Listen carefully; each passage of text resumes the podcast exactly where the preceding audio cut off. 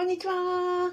えー、公務員が職場で言えない話を聞く人は、みこかずみと申します。現在、ラジオと YouTube で同時ライブ配信を行っております。えっ、ー、と、このチャンネルでは、公務員が職場で言えない副業の話、人間関係のお悩み、そして辞めたい話などを解決するチャンネルです。今日はですね、公務員が副業する前に、えー、お金が貯める3つの方法という、あの、3つの効果ということでお伝えをしたいと思います。怪しい。怪しい話ですので、あの、ぜひ、あの、聞いたら、あの、騙されますからね、えー、騙されたくないという方は、ここで止めていただく方がいいかなと思います。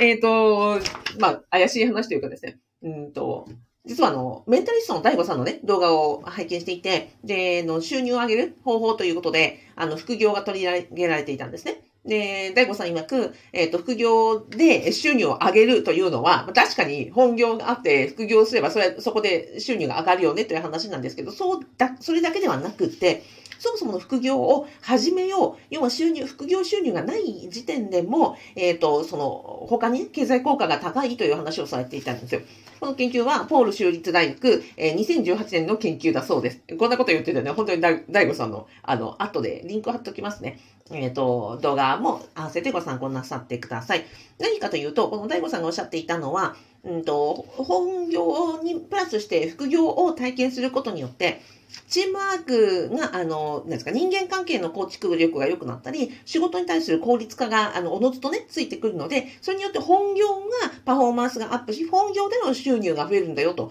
だから、そもそもその副業で収入を得て、その分がこっちがプラスなんじゃなくて、そもそもこっちの方が、本業の方がパフォーマンスアップするので、本業の方で収入が大きくなるよというところでございました。なので、副業で稼ぐとか稼がない以前に、本業の方が、で、えっ、ー、と、まあ、出世できたりとか、給料が上がったりとか、評価が上がったりするよという話です。これ本当に全く同感で、私、その法務省在職中に10年間副業をやりましたが、本当ね、うんと、やりましたし、あとは今ね、うんと、公民のための副業不動産ゼミというのをやっています。で、今まで4000人以上の公務員の方のね、その副業とか、はじめお悩みを伺っていて、副業について、もうすでに稼げたというだけでなく、副業について学び始めたっていうだけでね、皆さんものすごい大きなね、あの、変化が現れるんですよ。まずはね、何かというと、副業のことを知るだけで、本業で、あの、副業ってめ、大変だなってわかるんです。副業って、なんかこう、サイドビジネスとか、こう、楽に稼げるみたいなイメージあるかと思いますが、要はだってそれってお仕事じゃないですか。それを本業にして、えー、稼いでる方がいらっしゃるわけなので、ある意味、その本業と副業とダブルワークですよと。例えばね、ブログで稼ごうと思ってブログの世界をね、覗きに来ましたと。必ずこう言われます。いや、ブログもめちゃくちゃ大変ですね。いや、そうですよね。で、例えば物販やろうって、昨日、昨日方メッセージいただいた方が、あの、私のね、副業不動産ゼミに入るまで、えっ、ー、と、ブログとか物販とか、なんか、その、そういうところをね、勉強されてたんですって。えー、そしたら、あの、どっちも大変じゃないですか。だってそれを、えっ、ー、と、専業としてね、専業ブロガーの方だっていらっしゃるわけですし、それから専業で物販やってらっしゃる方もいらっしゃるわけですよ。要はそこに、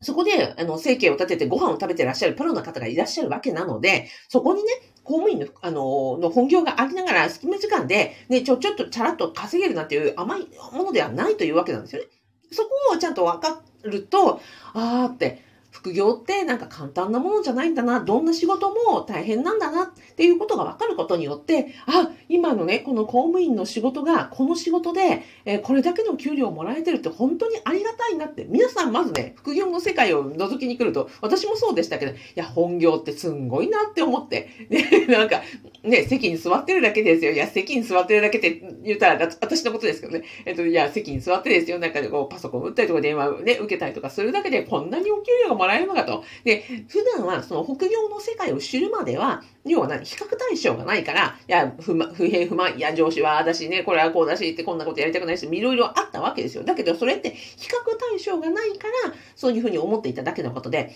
じゃあ、副業という比較対象ができたらば、あ、本業って実はすごいんだっていうふうに思えて、そこに感謝の気持ちが生まれてくるってことです。で、感謝の気持ちが生まれてくると、さっきのね、人間関係がうまくいったり、ね、あの、することになったりとか、あと、副業のの時間、副業の勉強をしようと思っただけで、そこでね、時間を取るわけですから、なるべく早く帰らなくちゃとか、あの、仕事のね、うんと、終わり時間を設定をして、で、なるべく時間を効率化しようというような生活のね、習慣が変わってくるので、だからこそ本業も短い時間でとか、限られた時間で、あの、なんですか、パフォーマンスを上げよう、効率化しようというふうに工夫ができてくるので、本業の収入で、副業の収入がなくてもですよ。なくても、副業を勉強するだけで、それだけで本業に対する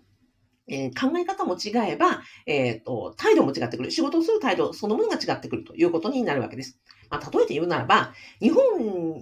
なんですか、海外旅行に行ったら日本の良さがわかるみたいな話じゃないかなと思うんですね。で、日本だけにいたらですよ、なんか別に日本にいることって当たり前だし、四季があって当たり前だし、あとはなん電車がね、帝国に来ることは当たり前だし、列に並ぶことは当然なわけだけれども、でも外国に行ったらですよ、こんなに、清潔で、あの、ライフラインが整っていて、えー、電波も水もね、あの、ふんだんにあって、で、あの、電車が帝国に来るなんてことないわけじゃないですか。あ、そしたら日本って実はすごいんだな、みたいな。こんな下水道発達してる国なないんだな、みたいに思うと、すごいなって思えるわけですよ。まさにそうで、うんと、副業の世界、副業で稼げることが本質なのではなくて、副業で稼ごうと思っていろんな世界を見たら、そしたらその比較対象ができて、本業のありがたみがわかると。まあ、日本の良さがわかるみたいなことになるんだよなっていうふうに思って、えー、大悟さんのね、動画を見ていたところでした。で、えっ、ー、と、プラスしてですよ、あの、大悟さんおっしゃってなかったんですが、私がね、その実際に副業を10年やってみて、あとは、まあね、あの、今の、えっ、ー、と、アピコカゼミの副業不動産ゼミのメンバーさんを見ていて思うのは、ね、実際に副業で収入を上げるまでってやっぱり大変ですよ。あの、不動産ももちろん大変ですけど、どんな業界だって大変。だけど、その副業を勉強しただけです。副業する前に副業しようと思って勉強した段階だけでお金が貯まるようになります。それは今に申し上げた通り、3つの効果があって、1つ目は本業で効果が出るということですね。あの、本業に対する感謝ができたり、時間的に効率化しようと思って、そこでパフォーマンスが上がるということ。先ほどの人間関係のね、あの、もう多分感謝から来るんだと思うんですね。えー、人間関係の構築力が上手になるということ。二つ目は確定申告です。副業しようと思うと必ず言われるのが、えっ、ー、と、副業で収入が上がった場合には確定申告によって職務にバレないでしょうかっていう質問必ず来ます。で、えっ、ー、と、まあ、これはね、他の動画でちゃんと解説しますので、あの、そちらを見ていただくか、もしくはね、私があの、動画教材で、あの、ユーデミというところで出してますので、あの、この講座もまた変更予想ですので、もう本当本気にしていたい方はそちらで見ていただきたいんですが、ここは何をしてるかというと、要は、収、うんと、確定申告という、自分の収入と税金とがどんな関係になっていて、で、自分の可処分所得ですよね。えっ、ー、と、支給、総支給額が例えば500万円の場合には、えっ、ー、と、自分の手の、手元に残るお金って、え、税金とか社会保険料とかもろもろ引かれて500万円が使えるわけじゃないじゃないですか。その仕組みを知り、特にですよ、え、税金がどの、所得税の税率あなたは何パーセントなのか、え、住民税って何パーセントなのか、社会保険料、えー、要はあれですよ、健康保険とか年金とかってどうやって決まっていくのかっていうのを分かってくると、このからくり、数式が分かるだけで、自分の可処分所得を、えーと増やす。ことにつながるわけなんですね。この間、その私のね、えー、ホブメンバーさんで、えー、ここを知っただけで、節税、その年末調整までにできる節税を知り、おお伝えしたことをやり、そして確定申告で還付申告をしたら、い、1年でですよ、12万円戻ってきました。12万円すごくないですか？副業まだされてないんですよ。不動産の所得を得てないにもかかわらず、えっ、ー、と、私のね、その、ファプというゼミで、えー、この副業について学んだだけで、えー、12万円の確定申告で、ね、あの、節税効果がありましたって言ってくださって、この先にこれが一回分かっていればですよ、その金繰りが分かっていれば、たとえ副業収入がね、得られなかったとしても、1年で12万円なわけですから、この先のね、あなたの人生考えて、あの、1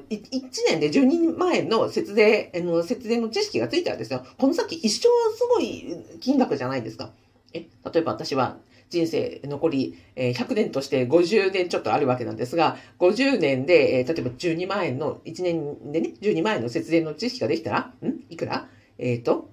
あれ？私、計算できないよ。60、60万円ぐらいですか ?60、えー、の、60、だから ?60、600万円ぐらいの節税効果がある？合ってる？合ってる？ラジオの皆さん聞いて、えっ、ー、と、50×12 です。で、えっ、ー、と、という、あ、600万円か。600万円の、えっ、ー、と、節税の知識がつくということです。ここれってすごくないですか？ということなんですね。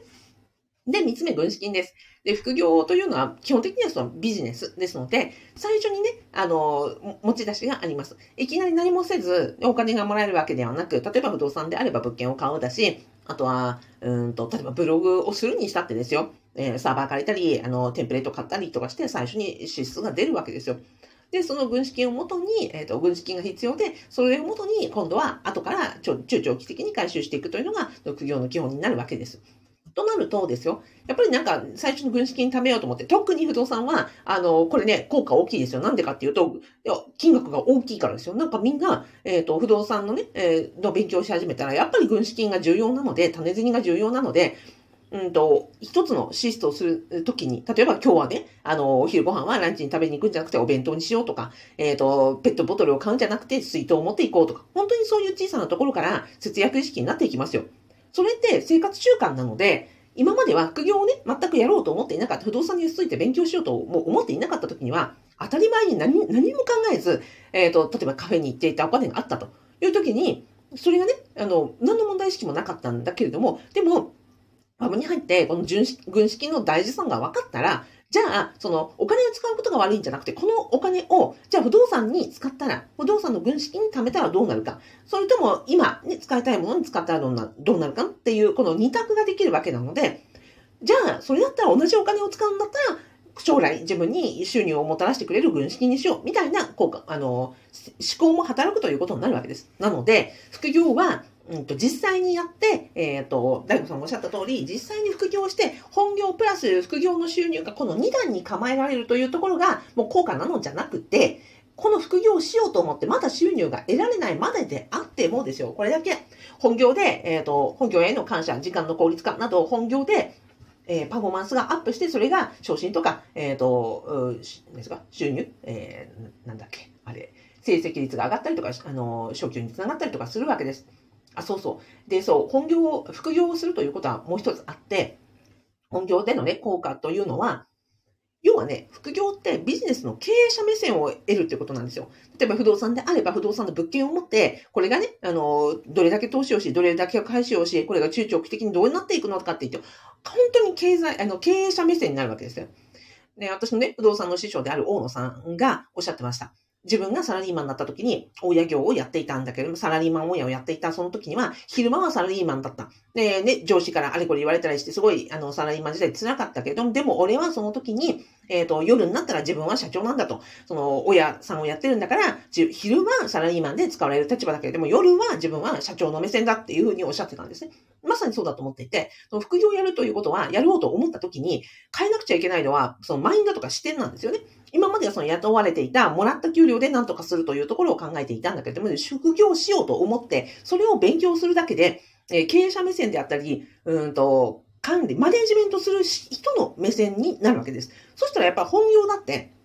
全然変わるじゃないですか。ひら、ね、本業で平だったとしてもですよ。でも考えるところは、あ、これは、例えば、あの、課長目線になったりとか、トップの目線になったりするわけなんですよね。そしたら、おのずともちろん、えー、本業に対する態度とか、えー、仕事の仕方って全然違ってくるじゃないですか。ということになるわけです。で、二つ目は、えー、先ほど申しました、えっ、と、収入は同じであっても、本業の収入が例えば500万円であっても、この節税、えー、税金ですね。確定申告とか税金とか、に関する知識をおのずと学ぶことになるので、そこによって、えー、1年で12万円の節税効果があったというメンバーさんもいらっしゃいました。これが一生で、その税金に関する知識、収入に関する知識を得られることによって、可処分所得がどうな、どうやって計算されるのか、どうやったら可処分所得が増えるのかの方程式、からくりを分かることは、もう一生の宝ですということです。3つ目、軍資金ですね。えっ、ー、と、今まで無意識に使っていたお金を、その副業をしようと思った時に、たまに全にしよう、軍資金にしようと思うだけで、普段の支出にすごくこう、なんですか、うんと、意識が向くようになります。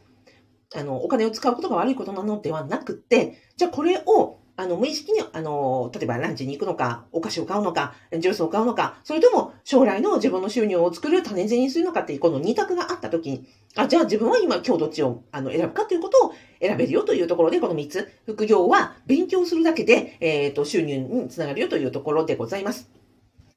じゃあね、いいことばっかり言っちゃったんで、あと最後ね、大悟さんがおっしゃってました。えー、この、なんだっけ、ポール州立大学2018年の研究で、副業をするとマイナスの効果があるっていう、ま、マイナスの影響があるか、えー、と、というところで、家族関係っていう話が出たんですね。家族関副業することによって家族関係に若干マイナスのあの影響がある可能性があるというふうに、危険性が、危険性があるというふうにおっしゃってました。ここについてね、あの、最後にあのお伝えして終わりたいと思います。家族関係ね、確かに時間が減って、ね、本業が、本業だけでも忙しいのに副業をすると、まあ、家族に、あの、しわ寄せがいて、家族関係が悪くなる。確かにあると思います。ただそれは実はですね、私のその副業不動産デビでま、まさに、あの、今回ね、話題になっていったところでして、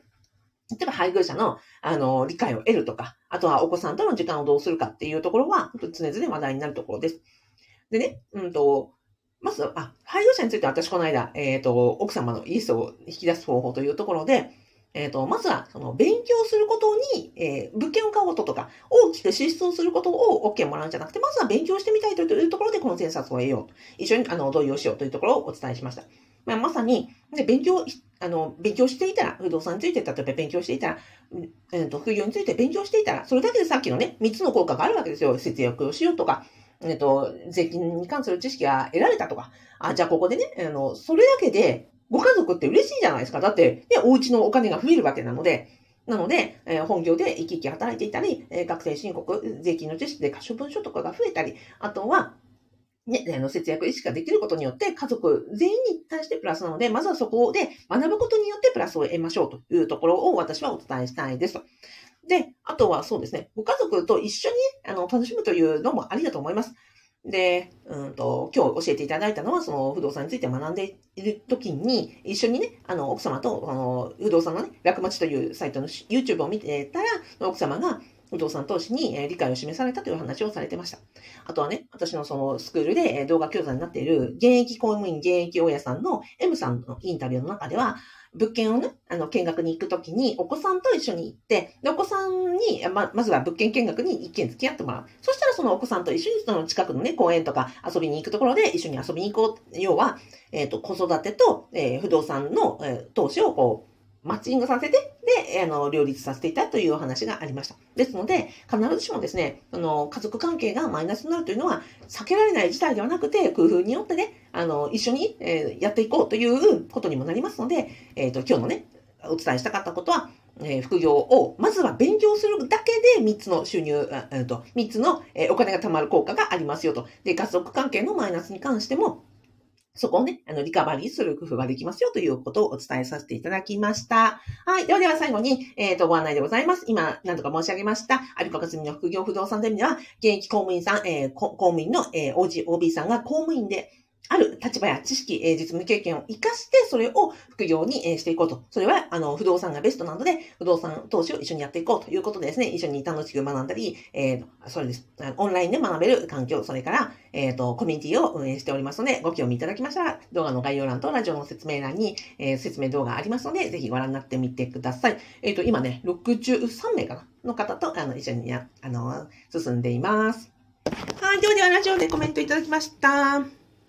やすさんありがとうございます。ゆかさんありがとうございます。たけさんありがとうございます。お、すーさんお疲れ様です。ありがとうございます。江戸さんありがとうございます。経営者目線は本業への効果が大きいと思います。幹部が何を求めているのか、その理由に考えが及ぶようになりました。すごーいあの、江戸さんと私、打ち合わせしたわけじゃないですからね。ね。ねだって。はい。いや、本当にまさにおっしゃる通りだと思います。はい。今日もありがとうございました。貴重なお昼休みにありがとうございます。ではでは。スーさんパチパチ拍手していただきました。ありがとうございます。